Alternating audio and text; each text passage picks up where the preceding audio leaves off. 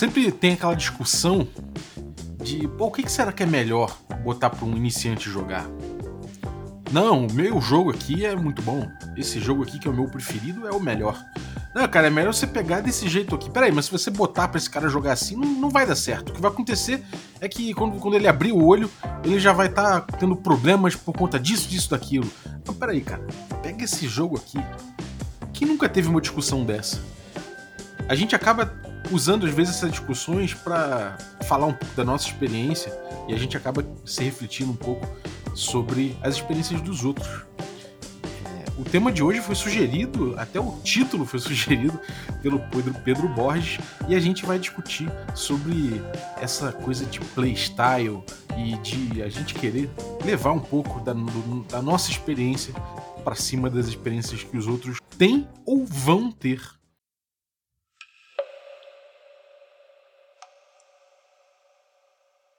Olha, será que quer café? Café com Café com Dungeon.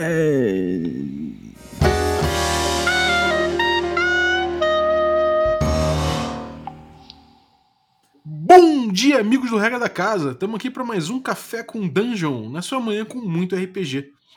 Meu nome é Rafael Balbi e hoje eu estou aqui bebendo um café e experimentando várias coisas aqui, porque eu sou iniciante nesse negócio de, de café, ainda não tenho meu paladar aguçado para isso, então estou percebendo vários sabores ainda. Estou começando, né? E, bom, eu vou chamar o Pedro Borges para falar sobre o vaticínio do veterano, que é o nome desse episódio.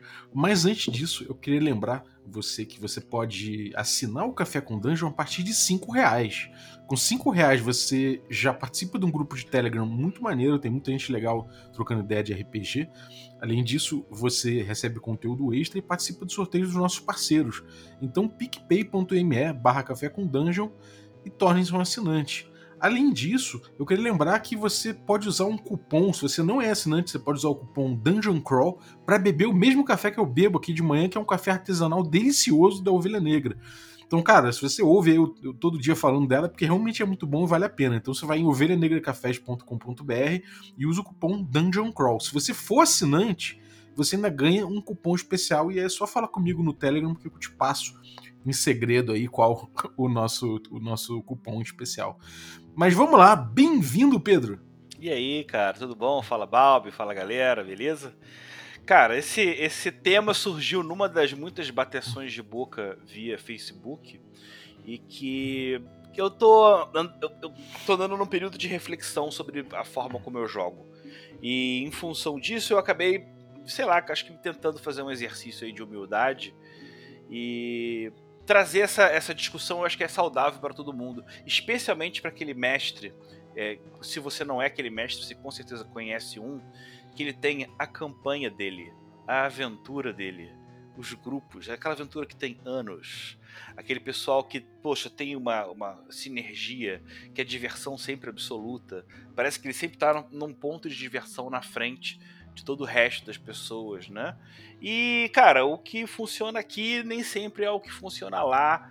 Não existe só um jeito certo de jogar.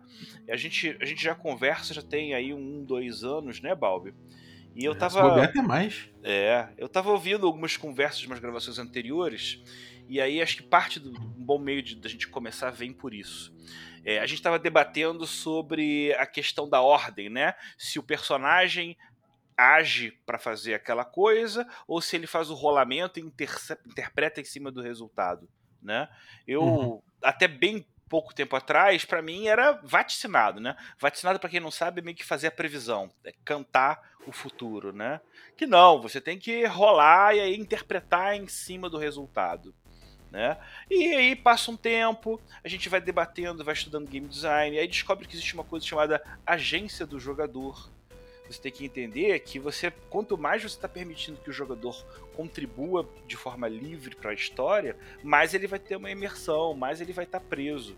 E, poxa, então eu era aquele mestre chato que falava: chega o jogador, faz uma oratória hiper maneira, e aí, da forma como pelo menos eu colocava, quer dizer, então que eu vou dar um corte no cara, depois de ele fazer um roleplay maneiríssimo pra dizer, foi mal, não sei se foi isso que rolou não. Rola um dado aí e vem em cima do resultado. Olha o corte que você tá dando no jogador quando você tem essa estrutura, né? É, não tem um jeito certo. Você tem que prestar atenção justamente na, na, na o que, que tem para o, o, que, que os jogadores têm para colocar, o que, que os outros têm para colocar. E aí acho que é a abertura de cabeça que os veteranos às vezes para poder evoluir tem que ter, né?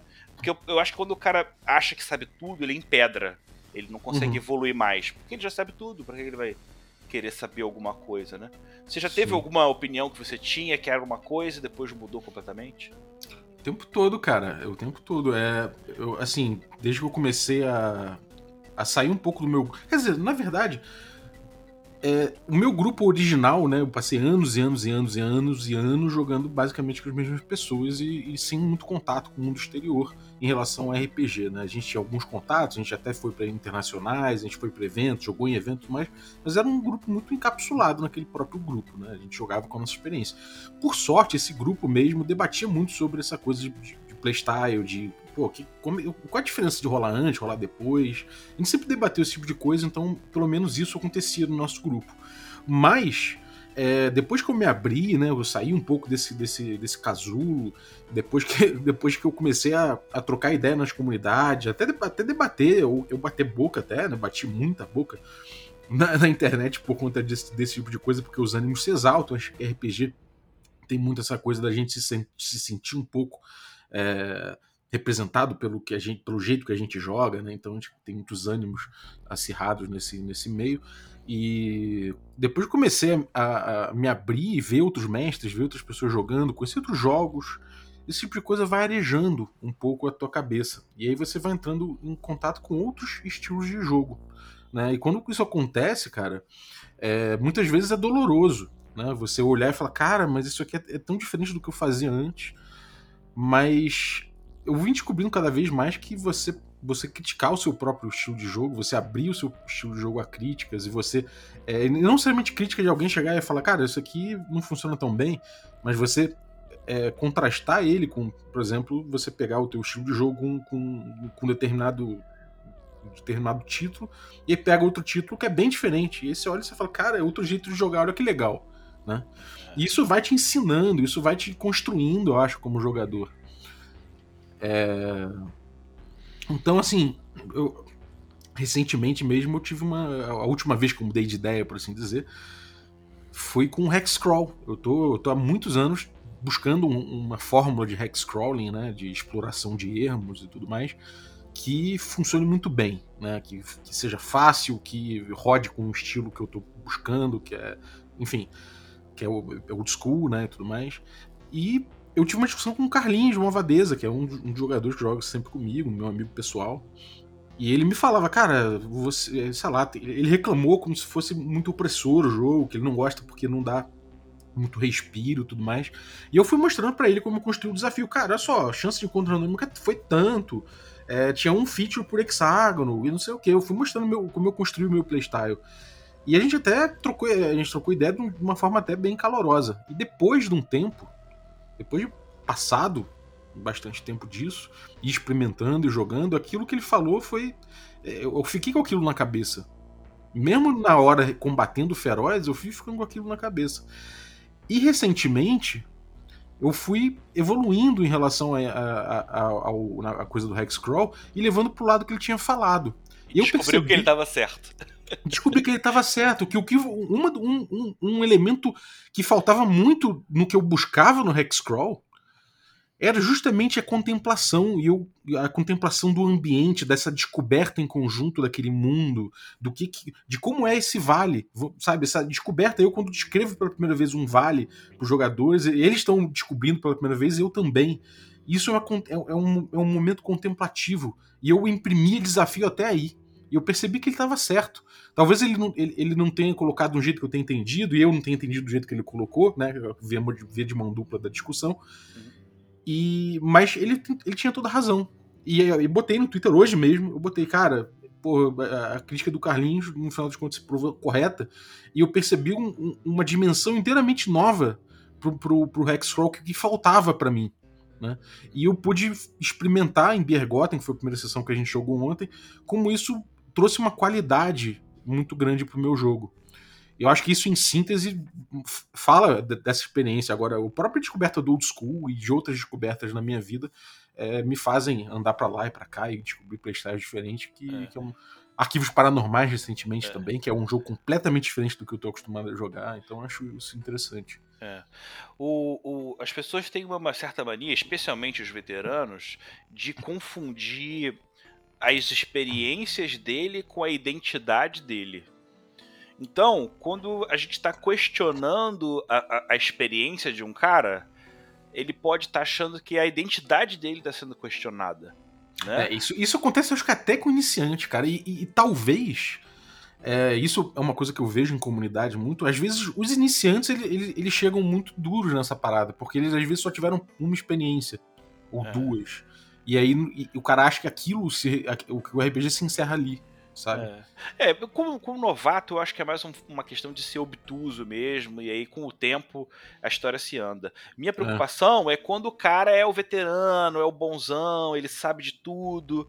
Sim. E aí, se você questionar é, certas coisas do jogo dele, ele de alguma forma inconsciente está achando que está sendo questionada a identidade dele.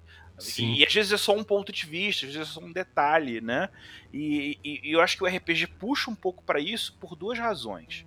É, primeiro, no sentido de que quando a gente começa a jogar um RPG, o RPG ele tem várias camadas, né? Você tem o RPG manual de regras, você tem ah, o RPG o enciclopédia do mundo, você tem a questão da história, da cronologia, das referências, né?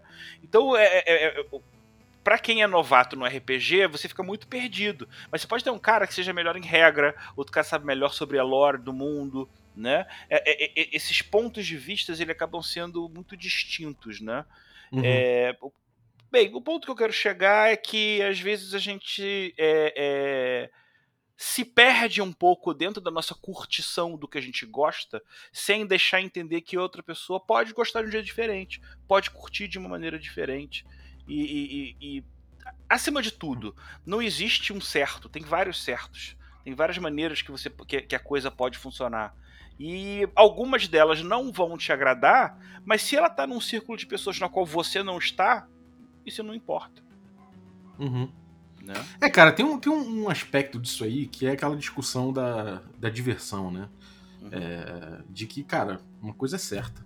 Acho que ninguém joga RPG pra se aborrecer. Isso, isso. Todo A mundo noção tá de diversão, eu acho que é a, a, a pegadinha da palavra, né? Porque às vezes a pessoa tá tomou um TPK, achou divertido, se, fe- se ferrou de uma maneira bizarra, entendeu? Mas É, se ele tiver ciente daquele formato, num grau ele vai estar se divertindo. É, jogou um jogo de terror, mas eu tô falando, mesmo, mesmo que seja um jogo de terror, porque o cara tá ali pra ter uma fruição de que ele saia dali contemplativo, ou, ou triste por algum motivo mesmo, é aquela coisa de ver um filme triste, por exemplo, ou ver, jogar um jogo triste, um Wraith da vida, não tem como sair feliz, né? Mas é aquela coisa, você não vai jogar pra se aborrecer, pra sair puto, né? Sair, caralho, perdi meu tempo aqui, né? É, você não, ninguém joga pra isso, né? A gente, to- todos nós jogamos em busca de diversão, seja é uma diversão uma diversão que te, te traga sentimentos positivos ou negativos, porque afinal de contas você pode jogar, como eu joguei Cult, por exemplo, pra explorar certos sentimentos meus, enfim. É, que é um jogo pesado. Mas o que eu acho é o seguinte, cara, em relação a essa parada que você trouxe. Existe, obviamente, essa coisa de que, cara, se você não tá na mesa de alguém, não importa muito o jeito que essa pessoa joga. Ela pode jogar do jeito que ela quiser. E, obviamente, né, mesmo que ela esteja. Mesmo que você eventualmente vai jogar com ela, existe essa, essa política de, cara, se eu vou jogar na mesa de um grupo, esse grupo já tá formado, existe uma etiqueta de eu adotar as regras que eles estão propondo, o jeito de jogar que eles estão propondo, tentar me. me tent- obviamente, levar a minha bagagem, né, contribuir com o grupo, mas também respeitar absolutamente o, o jeito que aquele grupo joga. Agora, isso colocado, a coisa da diversão e a coisa do- da etiqueta do RPG, né? Eu acho que existe uma discussão para muito além dessa coisa de, ah, eu me divirto assim, então tá bom, sabe? É, eu vejo nesses espaços de discussão na internet, Facebook, Twitter e tudo mais, que existe uma confusão muito grande uma- entre uma coisa chegar e falar, ah, o fulano caga a regra, por exemplo. É uma coisa que acontece muito, né? Ah, fulano caga a regra. Mas às vezes o fulano tá só criticando algumas, alguns pontos de playstyle de forma objetiva. Né? Isso acontece comigo às vezes. E já também já aconteceu o contrário. Né? De eu ficar puto é por, por questões que não eram para ficar puto, mas que muita gente fica porque tá atacando meu playstyle. E no fundo, é uma crítica objetiva para um playstyle. Fala, cara, olha só, você jogando desse jeito pode. É provável que aconteça tal coisa, ou é possível que leve você a, a por exemplo, ter relações de poder é, estranhas na tua mesa, isso pode levar a certos, certos problemas, ainda que não leve necessariamente, principalmente porque existe gente que está acostumada a jogar há 20 anos da mesma forma, né? Agora, ainda assim, essas críticas elas, elas existem, né? E se você simplesmente deixa de lado várias críticas que possam fazer ao seu playstyle, de repente um jeito diferente de jogar, de, diferente de, de, de, de tratar determinada coisa, se você deixar de lado isso porque você, ah, eu já me divirto, você pode simplesmente estar perdendo a oportunidade de buscar, de, de, de flanar, né? De, de você experimentar outras coisas, de você experimentar outros tipos de diversão, outras diversões, ou até se divertir mais, quem sabe. Né? Eu, por exemplo, quando eu aprendi o playstyle old school, passei a me divertir mais com RPG. Eu, isso é uma coisa que fez sentido na minha vida. E, cara, o meu estilo de jogo, eu, eu tava vindo de, um, de sete anos de Ars Mágica. Então você imagina o, o contraste que foi para mim isso, né? Sim, o jeito de jogar, o jeito de trabalhar os personagens, o jeito de jogar dado. Então foi uma mudança na minha cabeça, né? E dentro do old school mesmo, é, eu vi num processo de, de crítica de playstyle, do meu, entendendo um novo playstyle e, e debater na internet a respeito disso me ajudou demais. Eu tenho um perfil, talvez, de que eu aprenda melhor debatendo, né, discutindo, é o, é, esse negócio do disputátil, né, do Ars Mágica, eu aprendo mais dessa forma, talvez, isso me leva a mais reflexões do que simplesmente eu ler um, um bagulho e ficar, e, e, ficar refletindo em cima daquilo. Quando eu levo para a arena de ideias, aquilo ali me faz muito bem. É. Então eu gosto desse tipo de dinâmica de você levar o teu playstyle e falar, e aí, gente, o que, que vocês acham disso aqui, sabe?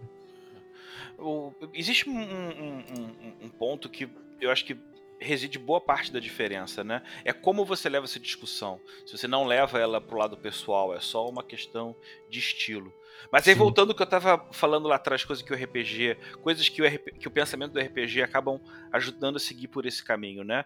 Normalmente o mestre rapidinho entende que quando os jogadores começam a brigar entre si, é só você colocar um inimigo comum a todos eles, que eles rapidinho se unem para poder atacar esse estrangeiro, né?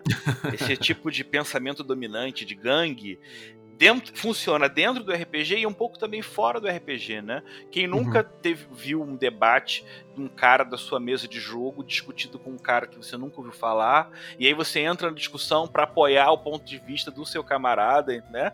Às vezes pode até chegar numa loucura de que indiretamente você tá indo contra o que você aceita, mas você vai defender o seu camarada, porque você não sabe o que é aquele outro cara, o que, que ele tá questionando, né?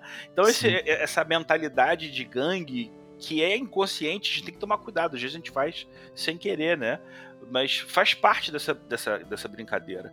O, o vaticínio do veterano, ele tem um lado bom e tem um lado ruim. E aí, e por isso que ele é tão perigoso. Ele é bom por quê? Porque o cara que tem experiência pode descantar uma pedra de uma, de uma coisa que vai acontecer. Se Sim. for uma coisa dentro do universo dele, ele vai te ajudar. Mas se for sobre um lugar de jogo que não é o do campo da experiência dele, ele vai querer cagar regra onde não, não lhe compete. E como é que você vai sacar qual é a diferença de um pro outro, né? Por isso que eu brinquei. Tem o vaticínio do veterano que tem o meio termo. Mas ele sempre vai poder descambar pro vilipêndio do vacilão. vilipêndio do vacilão é quando tudo se torna imoral em função de que você perde a linha pelo. Você já perdeu a noção da coisa, você só, só tem a perder. Quando você dá um. desconecta de um cara, dá um banho a alguém, porque teve uma discussão que para você incitou uma coisa pessoal, né? Tem que tomar cuidado pra gente não. Ou então a gente brincar numa situação de arrogância, ou numa roda de um num evento de RPG, ou num, num, num bate-papo, numa, numa rede social qualquer. Você entra numa pilha de brincadeira porque tem outras pessoas por perto, né? A discussão do TPK muitas das vezes envolve isso que gera muito, muito, muita tensão, né? E aí sempre tem uma galera que fica escandalizada, achando que é horroroso, que vai traumatizar o grupo, e a outra ponta é um cara que vai dar uma zoada e falar que mato geral ainda põe uma musiquinha depois. É, total. Eu, eu, eu sou esse cara, eu sou esse cara. Eu falo da musiquinha. Então, cara, eu, eu acho que tem uma parada que é muito importante aqui, sacou? É o seguinte: em primeiro lugar, é, a, gente tem que, a gente tem que entender que as experiências são diversas no RPG. Então, é, você tem que entender que aquele cara vai ter uma opinião sobre determinadas É. experiências e você vai ter outra. É. A opinião dele é completamente, é completamente respeitável. E tem que ser respeitada a opinião dele. Agora, ele tem o direito de achar uma coisa que você tá fazendo caída, ruim. Ele tem o É. direito de chegar e apontar e falar: então, cara, isso aqui tem um problema. É. E eu tenho o direito também, do meu lado, de chegar e, e, e- e contra-argumentar em relação a isso. Se a gente tá numa arena, se a gente tá levando as ideias pra arena, a gente não pode ficar é, bolado do cara chegar e, e- e falar, e falar alguma coisa pra você. É óbvio que existe uma questão de tom, aí é uma questão de relacionamento humano, né? Eu, por exemplo, eu, eu falho muito nisso. Eu, eu, eu falar do, da marmelada, por exemplo, muita gente na comunidade se dói muito quando eu falo da marmelada, né? Pô, eu falo, cara, rolar é dado escondido é marmelada. E, porra, fudeu, né, cara? A maior É, galera fica é. bolada com Mas isso. tem, tem uns dedos na ferida que eu acho que vale só pelo. Pra, pra nego não achar que tá tranquilo. Né? Não, é, aquela, é aquela coisa, cara. Eu, eu acho o seguinte: é, o jeito de se expressar é complicado, né? E o jeito de se expressar num ramo onde você tem essa coisa que você falou aí, de que o cara sente que o playstyle dele é ele, isso machuca muito, né? Então, de fato, eu acho que isso, isso é uma autocrítica. É, é importante que a gente não seja tão incisivo e que a gente coloque dessa forma. Se, tipo, se eu falo com meu camarada aqui, tipo, trocando ideia aqui e tal, e falo, pô, mó marmelada isso aqui, ele tá entendendo o que eu tô querendo dizer com marmelada, né? Agora, um cara que, que, que tá debatendo com isso e ouve eu falar, pô, isso aqui é marmelada, o cara vai ficar puto, ele vai achando que eu tô zombando do É. estilo dele. É. E Né, vamos, e- vamos, vamos criar uma situação específica. Um cara que num jogo recente da mesa dele, o dragão, por debaixo, por trás do escudo, teria matado o herói. Uhum. E aí ele, só aquele momento, ele burlou a regra porque ele achava que ia, né? Talvez pra ele já tenha sido difícil dar aquela roubadinha na regra, mas depois que ele viu o resultado e que a história fechou bem, e que eles mataram o dragão e que todo mundo saiu feliz, pra ele virou um- uma, uma defesa da, da paixão desse sentimento de ter dado certo. Né? Acho que os jogadores mais recentes eles estão muito acostumados a experiências pontuais, né? Passa muito tempo que você começa a testar e variar tanta coisa que aí sim a subjetividade começa a ficar mais, mais tranquila, né? Sim. Mas- É, e, e eu acho que isso é um bom exemplo, sacou? Por quê? Porque teve essa. Eu acho que foi uma discussão que teve recentemente, né? Pegaram um texto do. Não lembro quem foi. Você, você lembra o nome aí? Era do Dungeons and Dragons Caixa Preta, é- é, que, que tinha já uma cara de ser um jogo para iniciantes. Então, Ah, não, ele- eu tô falando quem levou. O cara que ah, botou. esqueci foi o nome. Dave L. Araújo, eu acho, não é? É, acho que é, foi ele mesmo. É, é. Enfim, o, o, o texto é isso que você falou, cara. O texto é um, é um pedaço ali do Basic, né? Do. Do, do Mentzer, né? O texto do Mentzer. Era do Mentzer, né? O Não, não, não, Mentzer. era daquele. ca- Era da Caixa Preta. Ah, Mas, da caixa assim, preta. É, mas é o estilo do Mendes, né? Tem o DNA É. na, na- na- naquele trecho ali, né? É, que, que fala que, bom, você pode. Você pode. é, Não joga. é, A dica em, em si é. Mestre, não jogue contra os- é, a favor dos inimigos. Né? Não joga a favor dos seus bonecos, dos seus NPCs, dos monstros. Não joga a favor dos monstros. E aí ele, ele vai pro outro extremo, né? Ele fala: se precisar, você torce a regra a favor dos jogadores. Né? É. E, e isso é uma coisa que realmente é um, é um texto que botaram ali e tal. E estavam botando, tipo, ah, então, gente, olha só, isso aqui é o playstyle e tal. E muita gente falando, é, isso aí e tal. E, e eu levei uma crítica a isso. E foi muito bom esse tópico, porque não teve bate-boca. Foi um tópico que É, eu acho que é. foi muito educado, sacou? É. As pessoas trocaram ideia e foi muito proveitoso, eu acho, assim. E até porque quando eu escrevi pra defender o meu ponto, eu refleti em cima, né? Mas enfim, o que eu achei disso aí foi o seguinte. É, isso é típico, do, é uma discussão típica. Por quê? Porque eu acho que é uma solução possível, é uma solução fácil, é uma solução imediata e que muita gente vai recorrer a ela. E naturalmente na vida do RPG, acho que todo mundo vai acabar recorrendo a ela uma vez, sacou? Na sua carreira, assim. Eu, quando era moleque, eu usei isso mais de uma vez. Até porque a primeira vez que eu, que eu dei um TPK na minha vida foi traumático. Pra mim, foi traumático pra quem sofreu. A gente olhou e ficou paralisado e falou: é, é, é, é, é, que coisa estranha, né? Morreu, morreu, morreu, morreu mesmo? É, É, morreu morreu. mesmo, é. É, é. então tá, né? Vamos fazer o quê, né? É, e aí, e aí, tipo, ou seja, eu já passei por situações quando eu era muito, muito novo, né? Eu passei por situações assim de, de falar, puta, cara, que merda, será que não era melhor eu ter mexido aqui no, no jogo? Eu, eu, já fiz vários tipos de que hoje em dia eu acho marmelada. Eu já fiz até uma coisa ridícula, mas para uma criança compreensível, que o grupo caiu, morreu, aí eu fiz que. Ah, vocês viram lá uma, uma caveira, começou a mexer no, nos equipamentos de vocês, e aí pegou uma, uma poção, pegou uma, o saco de dinheiro, e aí uma outra caveira veio com, com a espada e plá, meteu uma porrada na poção, a poção caiu na boca do seu personagem e seu personagem levantou. Sabe? Aquela, aquela marmelada descarada, né? É. E já fiz também torção de, de, de, regra. Mas isso me, leva, me levou a uma discussão do seguinte: hoje em dia eu penso diferente. E eu penso que essa regra, e eu critiquei, na verdade, não critiquei quem usa isso, eu critiquei o manual de jogo, né? Eu acho que você botar isso no manual de jogo é, ele depõe contra o seu próprio jogo. Ele, ele mostra que seu jogo, seu jogo, em determinado momento, ele quebra. Né? O, a, você vai precisar em determinado momento. Você, ele está quase dizendo o seguinte: em determinado momento as regras do jogo vão te atrapalhar e você vai precisar tirar elas. É. você vai precisar torcer elas, porque senão você vai frustrar os jogadores.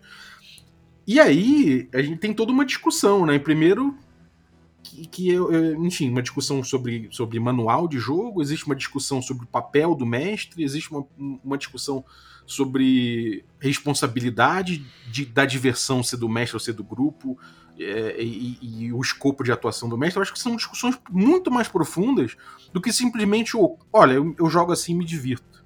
Uhum. Sabe? São discussões de falar, cara, o que que imprime na mesa? Quais são as relações de poder que trazem? É, o que que, o que que funciona como manual? O que as pessoas, como é que as pessoas vão jogar a partir disso aqui? O que, que mensagem que isso transmite? Isso tudo, ela tá muito além da questão da discussão, porque se o cara chegar e falar, cara, olha só, eu uso isso aqui e eu me divirto assim, ponto, acabou, não tem discussão. E aí não tem por que discutir. E aí seria aquele cara que não ele, ele jamais sairia do playstyle dele, ele jamais experimentaria outras coisas, ele jamais entenderia uma crítica que poderia ajudar ele porque simplesmente ele já decidiu que ele se, que ele se diverte daquela forma. E eu chego a perguntar: será que todo mundo se diverte com você jogando assim? Ou será que você acha que as pessoas estão se divertindo o máximo possível porque você tá? É. Ou então você lembra que o seu antigo grupo de jogo gostava muito, e aí o grupo novo não achou legal, então provavelmente deve ser porque o grupo novo tá errado. é, é, e eu vejo relatos do cara falar assim, então, cara, eu fiz tal coisa. E aí, aquele cara que você falou, né? É o cara que sempre tem um exemplo do grupo dele, né? É. De como ele fez. Como ele salvou o dia torcendo a regra, né? Então, tava aqui tudo não sei o que, aí eu, porra, dei uma torcidinha ali, salvei o dia e, porra, foi a mesa mais divertida do universo, porque não sei o que, não sei o que. Sempre tem alguém que fala assim, sabe? E, e eu entendo esse cara. Ele tá passando a experiência dele. Mas existe um problema dentro disso né? Que, que é justamente você fala, cara, você tem certeza que você salvar o personagem de alguém numa situação de vida ou morte por um risco que o cara assumiu, você tem certeza que isso foi o mais divertido possível? Você tem certeza que aquilo ali. Ele, você tem certeza que todo mundo se divertiu que nem você? Sabe? Será que você não deixou um gosto amargo na boca do cara? Porque, sabe, aquela coisa do sorriso amarelo de você, você ter salvado o cara? Sabe? Eu, eu pelo menos, e isso é minha experiência, se eu tivesse numa mesa em que alguém me salva, o mestre torce a regra para me salvar, eu fico com um gosto muito amargo na boca, porque eu falo, cara, se eu assumir tal, tal risco e, e o risco aconteceu, deixa eu morrer, bicho. É. Eu vou me divertir com essa morte. Você me impediu de me divertir com, com consequências do que eu assumi, sacou? Legal. Então, eu fico perguntando, e aí, cara, será que você tem certeza, se você tá jogando, parametrizando seu jogo na diversão, você tem certeza que, que, que, você sempre vai tomar a decisão que, que diverte todo mundo? Sabe? Tem como, como você saber isso? Eu, eu não sei nem como eu me divirto exatamente. É, é. Você destacou um ponto muito bom. Eu tenho mais outra pedra para né, terminar com, com qualquer chance de contra-argumento, né? É, é... Sim, não, mas não tem que ter contra-argumento. É isso que é o maneiro. É, é, mas aí eu já tô sendo, já tô sendo, já tô emotivo já pelo meu argumento. Né? É, você tá comentando agora sobre essa questão do roubar é errado porque você está tirando do jogador a experiência da, do, do fracasso. É, isso é um ponto, vou colocar mais um ponto em cima. É, Eu não tô dizendo nem que é errado, cara. não, é um argumento. Você está trazendo um É, ponto falando- aqui na discussão. Eu tô querendo É, acre- é, acrescentar um outro ponto que também reforça. Tudo bem você dar uma roubadinha, você deu aquela roubadinha naquele mundo especial. E por que, que eu dei nota 10 para aquele trecho de matéria? Porque ele não fala só pelo fato de permitir a roubadinha, mas que você, ao fazê-lo, você tem que ter ciência que você está comprometendo a diversão no longo prazo. Porque uma vez que você dá a roubadinha, até pode não ter problema. Mas você vai se sentir tentado numa outra hora a fazer de novo, e de novo, e de novo. A segunda e a terceira vez já vão ter um gostinho acridoce para os jogadores, quando eles notarem que está rolando, rolando é, é, essa roubalheira, né? Você está sem querer de um jeito minando na diversão, porque você está dando a forçada de barra. Cada mês mais as pessoas vão entender que não tem risco nas situações que estão sendo colocadas. Ah, por que eu vou me preocupar com esse monstro? Porque se der algum problema mais enrolado, vai aparecer aí um ex-máquina que vai me, me, me, né, que vai me resolver o problema. É, e tem duas questões que eu acho que são importantes sobre isso. Uma delas é, é que você está assumindo como mestre a responsabilidade de, é, de impedir que, o jogador, que, que os jogadores é, paguem pelo risco que assumiram, né? Paguem, tipo, que haja um impacto no mundo ficcional é, proporcional ao risco que eles assumiram. Sabe? E quando você faz isso, você assume a responsabilidade por salvar um personagem, dobrando as regras. Quando ele morre, você já assumiu essa responsabilidade. E aí você deixou ele morrer. Ou seja, a, a, a, morte de um personagem, a partir daquele momento que você salvou um, um, personagem dobrando as regras, toda morte entra na sua conta como mestre, porque essa é a sua responsabilidade no jogo. E agora, cara, sabe? É, todo, toda vez que chegar próximo do, da, da morte, você vai ter que tomar uma decisão em relação à diversão do grupo. E isso é uma, é, uma responsabilidade muito pesada para o mestre, na minha opinião. E isso é o que leva o, o mestre, ao mesmo tempo, a ter um poder bizarro, mal, mal, é, é, mal justificado, e ao mesmo tempo leva o mestre a, a, a, ter uma responsabilidade que é, que é leonina com ele. E além disso, ele esse comportamento premia. É, o, ele premia um, um jogo.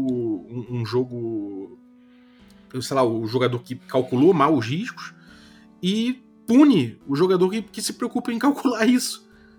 Né? Num jogo como D&D, que é o jogo que a gente está falando das regras, que é um jogo que se baseia em superação de riscos, de, de desafios. Né?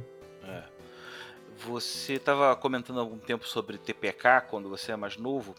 É, em 1992, na segunda RPG Rio, eu comecei a mestrar Call of Cthulhu nos eventos né? Eu não lembro o que eu mestrei na primeira RPG Rio, mas da partir da segunda foi só Call of Cthulhu. E aí eu passei a repetir um padrão que para mim ele era muito interessante como, como narrador, que era o seguinte: independente do que tivesse desenvolvido o jogo, quando tivesse perto da hora de acabar pelas questões do evento em si, eu poderia inserir um monstro ou uma situação bizarra em que os jogadores morreriam em sequência a ponto de só sobrar um. Uhum. Quase nunca era TPK. Mesmo nessa época, eu sou tão contra TPK, mesmo nessa época eu fazia questão de deixar só um cara sobreviver. Justamente para poder destacar, primeiro, a evolução de susto do grupo de jogo, havendo cada um dos jogadores morrendo. Quer queira ou que não, é uma coisa assustadora. Isso leva a uma adrenalina que quem joga muito DCC e sabe que não tem problema, você faz outro personagem, né? Você continua numa boa. É, e a partir do momento que os jogadores vão vendo que todos eles estão morrendo um a um, as pessoas começam a criar uma certa indignação. E aí, quando aquele cara consegue ser o cara que foge, mesmo que eles. Eles não, a maioria das vezes não percebiam que eu deixava. Acabava sendo assim, cara, esse cara não vai ser ridículo de matar todo mundo e não deixar ninguém sobreviver. E aí, uhum. quando sobrevivia o último, todo mundo. É! Sabe? Eu conseguia efetivamente no evento fazer o grupo de jogo torcer a favor de um cara para ser o cara que sobrevivia. Uhum. E isso foi desastro, desastroso para minha experiência como narrador, porque eu pensei a, a, abusar dessa brincadeira, desse sentimento de perda de personagem. Porque no evento ela é totalmente válida, mas pro meu grupo de jogo regular, isso quebra a moral dos jogadores. Pô, o que vai ser divertido? Esse cara aqui, que toda sessão de jogo, a gente vai saber como é que ele vai matar gente de maneiras horrorosas, a gente sem ter a menor chance. Né? Sim. É, é, é, do mesmo jeito que salvar um personagem, né? E, tipo, porque você tá achando que isso vai ser melhor. é, matar um personagem porque você acha que isso é melhor é tão problemático quanto, né? Ah, Talvez mais até. é. eu, eu tenho um problema. Foram muitas as situações, muito poucas as situações da minha experiência de RPG que rolou uma morte do tipo, ah, tinha que ser. Caralho. Uhum. Ou porque o cara se sacrificou, que é o mais comum, né? Ou porque o- a conjunção dos rolamentos, do evento, da situação, sacou?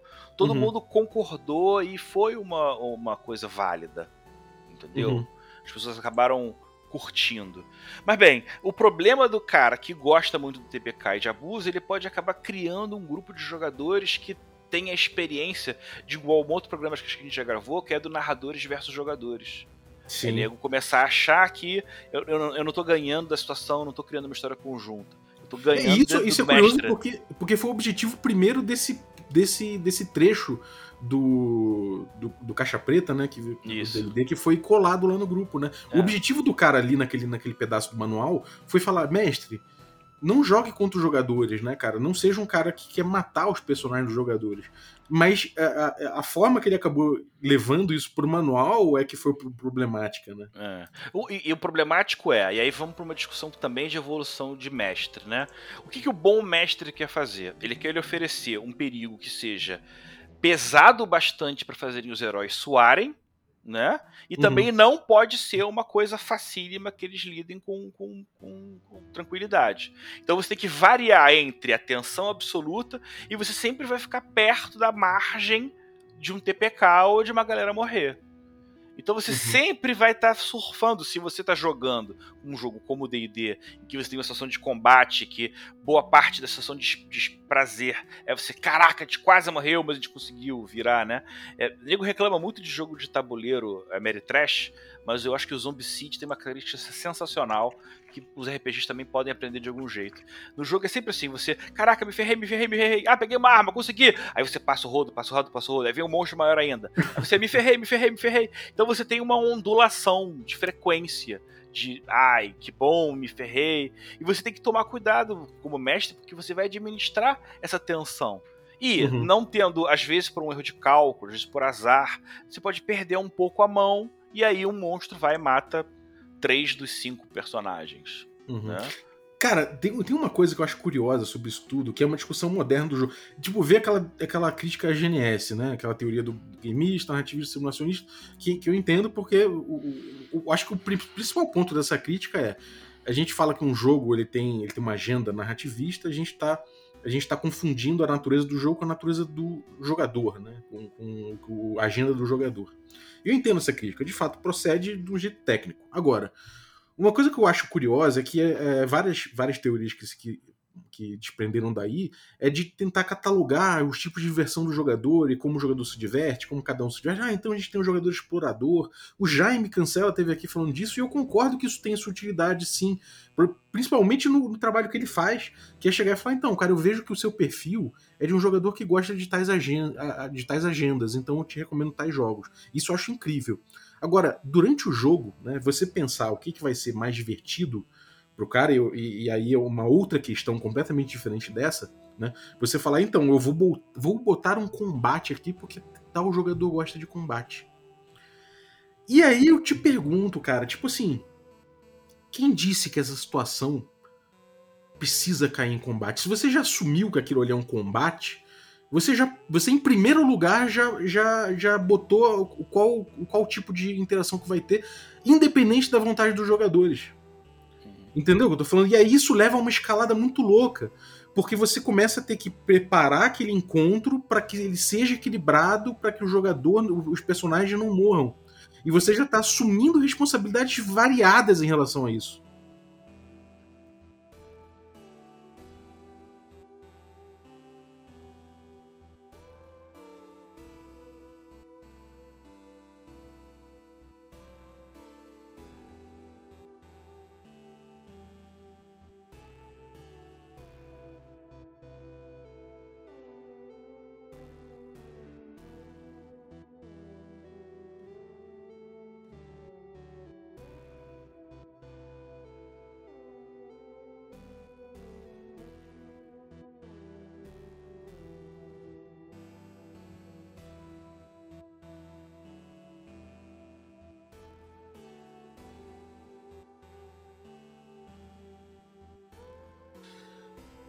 Então, o que a gente tá vendo é que você, de certa forma, propôs que, que aquele combate aconteça.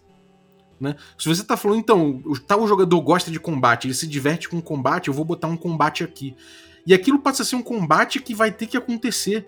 E não foi ele que escolheu exatamente aquele combate. Será que, será que o jogador só se diverte numa agenda? E eu, pelo menos, quando eu vejo esse negócio dos tipos de jogadores, eu sou to todos eles, tá ligado? E, e, tem dia que eu tô mais para um, tem dia que eu tô mais para outro, tem uma agenda que eu, às vezes tem uma agenda que eu não gosto muito, mas que eventualmente eu vou adorar se eu pegar um jogo focado naquela agenda. Então, o que eu vejo é que a gente ficar querendo é, então eu vou jogar para poder divertir esse cara e divertir esse cara, divertir esse cara. Você, você assume essa responsabilidade e você, é, você acaba tendo que pautar o jogo mais do que a vontade coletiva. Sabe? É, é tipo, uma coisa que, que, que, a gente tem no design, que é a coisa da Gestalt, né? Uma disciplina de psicologia e design junto, é uma questão cognitiva. A gente fala que é, o todo é maior que a soma das partes. Né? E é, uma coisa que eu acho importante é, é que o RPG, ele, essa, esse todo, ele vem justamente da, da, desse, da arena de ideias ali, da, no, e da criatividade, né? Cada um botando o que, o que acha legal pro jogo, cada um tem o seu espaço para criar ali dentro. Então, talvez, e isso é uma opinião minha, né? É, quando você ensina o, o, o mestre que ele tem que buscar esse tipo de coisa, tem que buscar pautar o jogo e dizer vai ah, vou botar um combate aqui, vou botar um, um puzzle aqui porque tal jogador gosta. Em vez de fazer isso, é de você propor problemas e você dar espaço para que cada um exerça com liberdade, né, e com impacto no jogo, a sua criatividade. O que quer, o, o como ele quer pautar aquele jogo também, porque o jogador é. também pauta. É. Então, talvez você ensinar o jogo dessa forma para o iniciante leve ele a encarar tipo, vários desdobramentos que levem a ele a assumir essas responsabilidades, a entender o papel do mestre de uma forma que talvez não seja tão saudável. Teve até discussão a respeito disso com o César, do que jogou Bergotten, por exemplo, que ele falou, pô, mas isso aqui é um recurso didático para mostrar pro cara. E eu não sei, eu discordo um pouco, talvez eu acho que isso leve o iniciante a começar a pautar um, um, um trilho que, no, que depois ele vai ter que rever. E, talvez não reveja, porque o próprio livro e a própria linha do D&D não, não, não, não, propõe essa revisão. O que, que, você acha disso? Cara, você simplesmente me fez entender porque que caras que eu conheço das antigas que só jogavam de fighter nunca mudavam a, a, a estrutura do jogo, né? Quem nunca tem um amigo do grupo de jogo que ele sempre faz o guerreiro. Não importa uhum. o RPG, ele sempre tá fazendo o cara combatente, né? Que vai cair na porrada. É, que vai cair na porrada. E a gente tem que tomar um cuidado porque pessoas como eu e você, a gente tem a mente aberta e a gente explora a multiplicidade de, de diversões. Mas uhum. existem pessoas que são, não sei se obtusas ou exigentes ou só gostam de uma coisa e só querem saber daquilo mesmo. E sempre que você tenta sair daquilo, para ele não é uma experiência agradável. E aí a gente tem que também considerar que existe essa possibilidade. Você falou de uma maneira que até me assustou um pouco, por quê? Porque a estrutura muito do Crônicas, né, que é o RPG que eu, que eu publiquei em 2015, ele vem muito desse sentido, do jogador meio que temperar a preparação da aventura da ficha de crônica em função do que cada, do que cada jogador gosta. Até uhum. usando uma, uma parábola de um cozinheiro que vai pegar os ingredientes que sabe que esse ou aqueles gostam para fazer um resultado final que agrade todo mundo. É, Mas, você tem até um briefing, né, cara? Isso. Mas aí tem o ponto que eu acho que você falou que, que, que rasga a diferença, que a gente não está contra quando você é novato, quando você ainda não sabe ainda direito o que, que você gosta. Uma coisa é um grupo que joga há muito tempo e você sabe o que eles querem. Outra coisa é um RPG que é, é, é novo para todo mundo e você fica batendo no, no mesmo título, né? Talvez uhum. seja uma, uma boa para quem é iniciante, uma boa dica seja jogue o maior número possível de RPGs diferentes para você entender que tem um milhão de coisas, senão você vai engessar, porque a, brincadeira do vaticínio do veterano, eu acho que vem muito de uma noção de que quanto mais a gente joga, mais a gente tem uma opinião formada, mais a gente ingessa o nosso entendimento e mais a gente tem dificuldade de aprender coisas novas, né? Uhum. Eu tenho um take interessante sobre duas coisas que você falou. A primeira é do, do cara que é sempre fighter, né? Uhum. Tipo assim, se você coloca sempre aquele, aquele encontro pra porrada, né? E, e aí esse encontro é balanceado, porque afinal de contas esse cara vai cair na porrada. E se você botar um encontro para cair na porrada que não seja balanceado, aquele cara vai morrer. Né? Aí, isso, você vê como as coisas levam, né, ao caminho de ter que ter um encontro balanceado, né, um encontro equilibrado, né. Isso. Então, é, se você abre mão disso, o jogador percebe, ele fala, puta, eu não vou poder resolver as, as coisas na porrada. Será que esse é o encontro que eu resolvo na porrada? Né? É que normalmente aquele encontro que o mestre põe o grid, ele fala, minha hora de brilhar. e tudo bem, esse cara, eu acho que ele é legal quando ele pode ver no jogo uma oportunidade de cair na porrada e ele pode resolver dessa forma. Eu acho isso interessante. Mas também é aquela coisa, né? É, se ele achar que tudo ele pode resolver dessa forma, ele, ele, ele naturalmente faz o jogo derivar para cima dele, porque o mestre vai. Ele, ele não vai deixar esse, esse, cara morrer porque ele tá pautando a experiência, ele tá querendo pautar o, o, o momento em que ele brilha, né? Ele tá querendo pautar quando eu vou dividir o spotlight dessa forma, de uma forma que não é orgânica, né? Hum. Então, o que, que eu acho a respeito disso? Eu acho que se você botar os desafios e o jogador resolver assumir um risco de cair na porrada com uma criatura, né, é, o impacto tem que, ser, tem que ser de acordo. Se você não mexe nisso, você está deixando o jogador criar junto com você efetivamente, em vez de você pautar como vai ser jogado aquilo. Né? Outra coisa que. Aí, um take diferente em relação ao que você botou do teu jogo. Do briefing, né? Do, do, como, é que, como é que você chama aquilo? Ficha de. Ficha de crônica. Ficha de crônica, exatamente. Eu acho foda, eu acho muito boa a ficha de crônicas, porque isso aí não diz respeito ao, ao jogo na mesa. Isso diz respeito ao contrato social, que é um momento prévio. Isso informa o jogo na mesa, mas não é o jogo na mesa. É, e, uma, e é uma discussão de sessão zero, né? Exata, isso é o contrato social, isso é a sessão zero. E nesse ponto é muito legal você botar, você entender o que a expectativa de cada um. Não para você pautar a, a, o jogo de cada um, para você é, é, para você grampear toda a narrativa, para você botar o momento de cada um. Porque isso aí eu acho uma coisa delicada se, se não é bem construído no jogo, né? É, essa é uma coisa que, que, o jogo se propõe a fazer, como, como sei lá, o, o Arquivos Paranormais do Jorge Valpasso, ele tem uma mecânica de protagonismo, de holofote. Né? E, e, aí ele estrutura isso e, e, e, o jogo que emerge disso ele é, ele, ele é igual para todos, né? O, o jogo está pautando isso. Mas quando não pauta, né? E, você tem ali somente uma, uma expectativa, você resolve grampear em cima daquilo, você, você como mestre, de forma monocrática, você está pautando o que vai ser o jogo. Enquanto se você simplesmente abre espaço, tendo ciência do que cada um espera daquele jogo, você abre esses espaços e deixa os jogadores é, é, interagirem, aí você tem surgindo aquele todo que é a soma das partes. Você não está pautando o que são as partes, sacou? É quando você pauta, você não está deixando emergir a soma das partes, você está dizendo quais são as partes e que vai ser aquilo o jogo. Então, é, como eu falei da, da Gestalt lá atrás, né? Então, acho que é importante trazer essa ideia de que de que o jogo ele emerge, o, o quer dizer, a, a, narrativa do RPG ele emerge. É, e é sempre bom quando, é, quando ela é emergente. Isso é, isso, isso é o que o, o RPG faz melhor, né? É, é. E eu preciso inserir um ponto. Eu estava tendo uma discussão num grupo de jogo de veteranos, né? Que eu sou o mais novo. E um dos debates que a gente estava é, falando falava exatamente disso. E é, explicitava uma característica que um deles comentava sobre como é que a aventura de RPG, o módulo, ele é uma coisa problemática, né? Porque ele, na verdade, ele está estabelecendo previamente uma infinidade de questões, né? Tá, tipo assim, ele está entregando tudo que é absoluto para você e dá absolutamente nada para o grupo de jogo criar ali, né? Existem exceções, né? Mas como uhum. um, um, módulo ele é um livro que é um produto, então ele tem que ter quanto mais páginas, mais caro ele pode ser vendido. Ele entra numa armadilha editorial que acaba fazendo com que o jogo seja cada vez menos sobre narrativa emergente e cada vez mais sobre uma coisa pré-roteirizada, que é uma outra discussão grande, né? Sobre o que, que vale mais, né? Uhum. É, cara, eu, eu acho que há módulos e módulos, né, cara? Eu acho que tem algumas posturas frente a isso. A primeira é a postura realmente de você botar um negócio e falar, então, gente, é, é isso aqui que vai ser o jogo, né? Você coloca ali o A, ponto A, ponto B, ponto C, ponto D. Aquela clássica aventura de. Enfim, das antigas. É, aquela clássica aventura. Nem todas as aventuras das antigas, né? mas eu acho que, sei lá, por exemplo, uma, umas aventuras de, de Cthulhu que são muito clássicas, assim, que ah, vai acontecer tal coisa. Você até tem aventura em cima de trem, né? Obviamente, então, uhum. fora o trocadilho, né? é, eu, eu acho que tem certas estruturas que se repetem muito de forma muito rígida.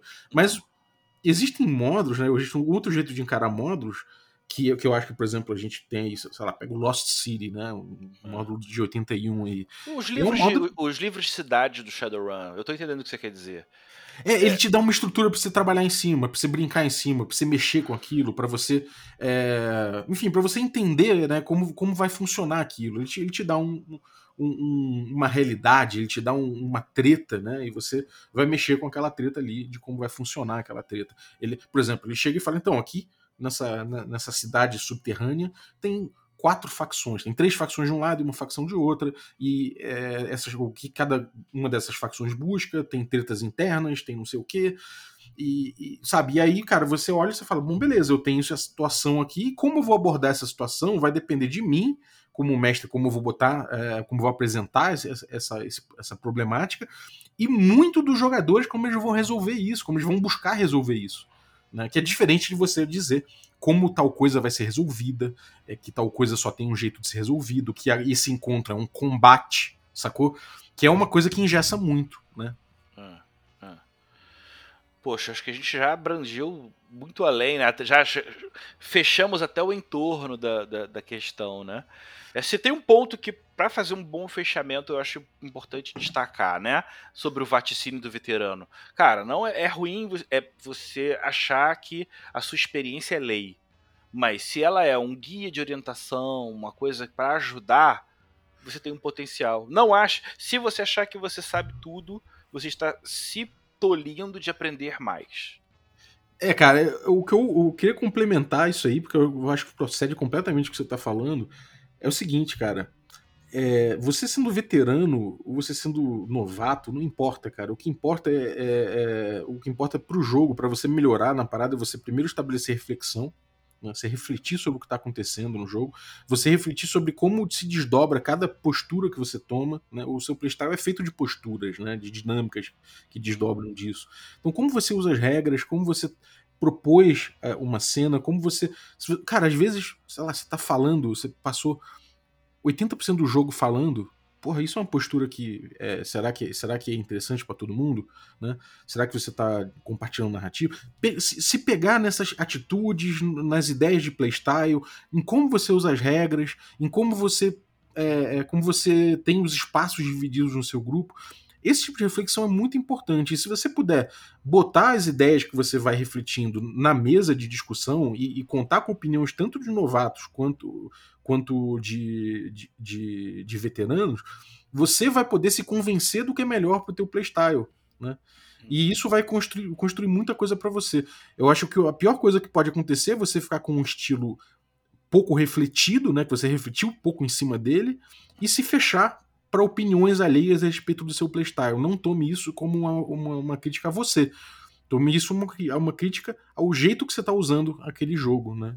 É, todos nós aqui estamos refletindo.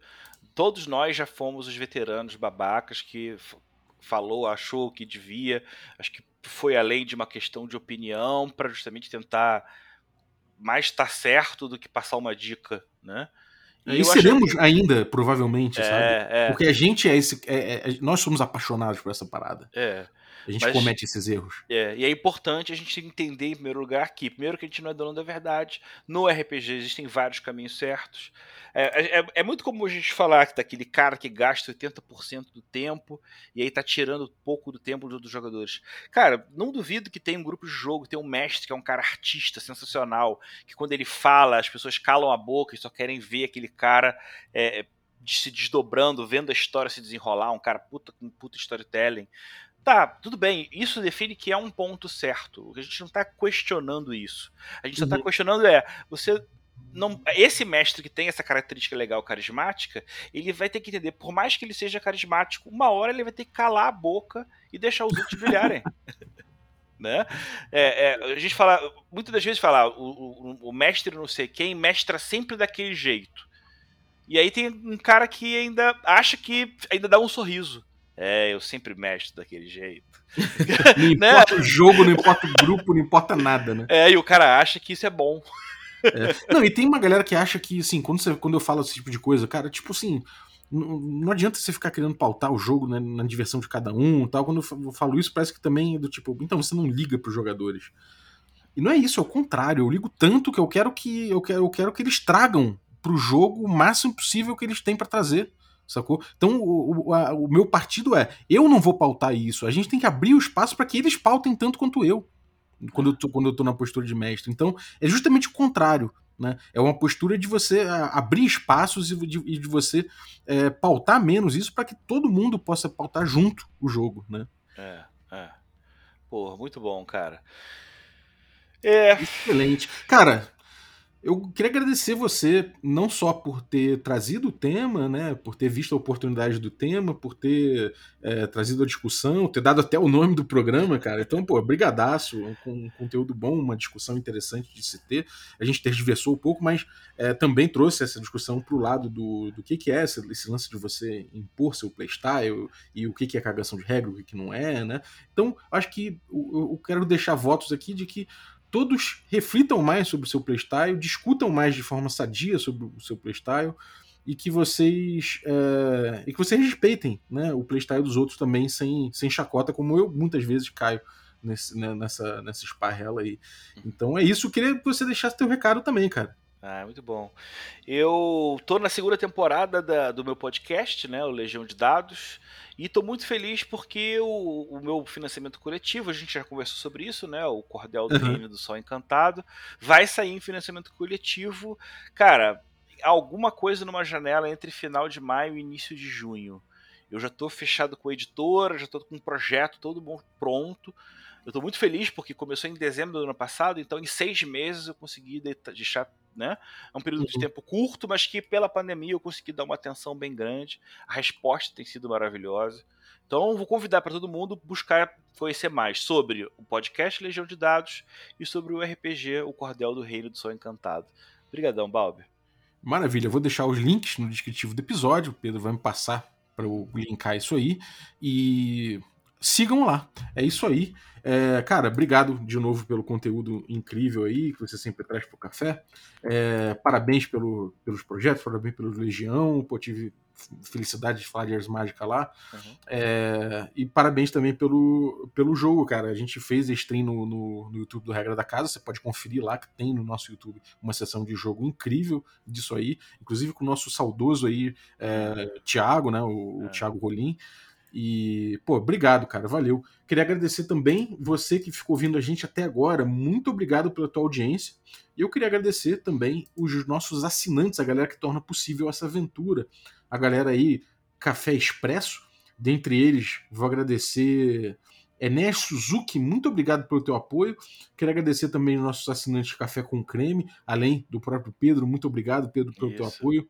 Agradecer aí o o Matheus Heleno, grande Matheus aí, é, obrigado pelo teu apoio, cara. E agradecer os nossos Café Gourmet, Bílio Júnior, Adel Lucas, Bruno Cobb, Caio Messias, Daniel Melo, Denis Lima, Diego Sextito, Erasmo Barros, Franciola Araújo, Gilvan Gouveia, Jean Paz, Marcos Paulo Ribeiro, Matheus Guax, Pati Brito, Pedro Cocola, Rafa Caetano, Mingorance, Rafa Cruz, Rafa Garotti, Ricardo Mate, Rodrigo de Lima Gonzalez e Tito. Galera, muito obrigado, um abraço e até a próxima.